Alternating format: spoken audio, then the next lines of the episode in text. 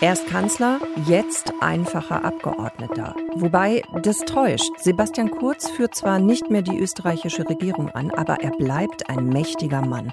Warum und wie seine Partei, die ÖVP, zu ihm steht, das ist unser Thema heute in Deutschlandfunk Nova. Kurz und heute mit Sonja Meschkat. Als Kanzler ist er zurückgetreten. Heute ist er dann vereidigt worden als Abgeordneter im Nationalrat in Österreich. Sebastian Kurz wird Chef der Parlamentsfraktion und auch weiter Chef der ÖVP bleiben, trotz der Korruptionsermittlungen, die gegen ihn eingeleitet worden sind. Wie geht's jetzt weiter für ihn? Wie viel Macht hat er nach wie vor? Darüber habe ich gesprochen mit Serjan Govedarica. Das ist unser Korrespondent in Wien. Serjan, ist Kurz jetzt ein Abgeordneter von vielen?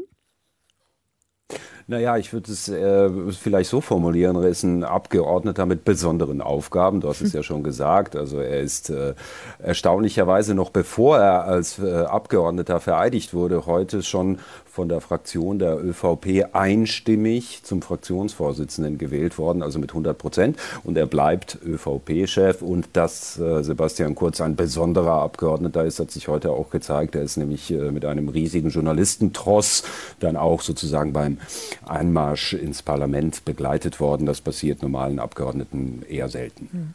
Der neue Kanzler Alexander Schallenberg ist ja ein enger Vertrauter von Kurz. Und Schallenberg hat ja auch schon gesagt, er werde eben eng mit Kurz zusammenarbeiten. Viele BeobachterInnen gehen davon aus, dass Sebastian Kurz jetzt der Schattenkanzler wird. Wird er also im Hintergrund seine Macht ausspielen?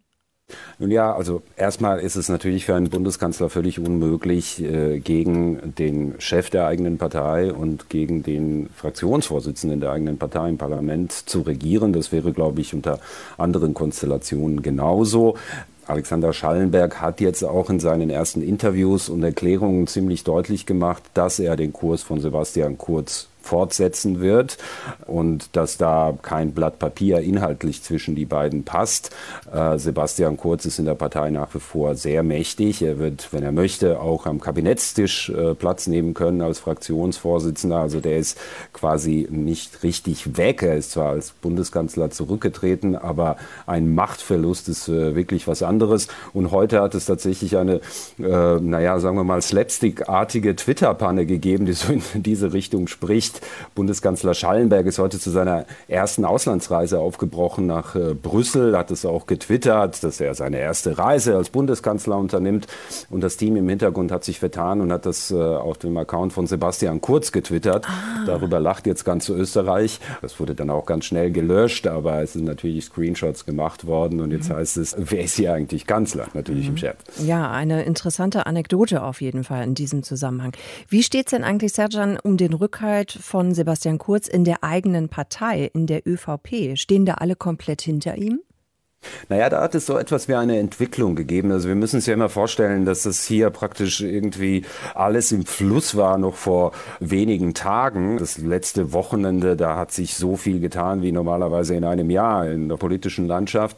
Und als die Affäre sozusagen ihren Anfang nahm, hatte Sebastian Kurz zumindest nach außen in den vollen Rückhalt der ÖVP. Auch zum Beispiel die Minister, die an der Regierung beteiligt sind, haben einen Brief veröffentlicht, wo alle unterschrieben haben, dass es eine ÖVP-Bundesregierung nur mit einem Kanzler Sebastian Kurz geben wird. Zwei Tage später war dieser Brief nicht mal das Papier wert, auf dem er gedruckt war, weil dann Sebastian Kurz zurückgetreten war, ein neuer Kanzler vorgeschlagen wurde und es klar war, dass die Regierungsmannschaft bleibt.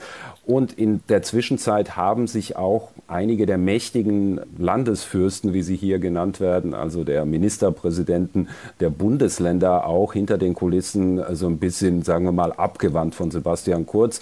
Das hängt damit zusammen, dass neben den strafrechtlichen Vorwürfen, die rausgekommen sind, also wir reden ja von Untreue, Bestechlichkeit, mhm. Bestechung, die Sebastian Kurz und seinem Umfeld vorgeworfen werden, auch eine Reihe von Chats veröffentlicht wurde, die so eine Art, sagen wir mal, sehr unangenehmen Kommunikationsstil von Sebastian Kurz und äh, seinem engsten Umfeld zeigen. Also da hat er zum Beispiel den damaligen ÖVP-Vorsitzenden, seinen Chef als mit Verlaub Arsch bezeichnet und solche Dinge.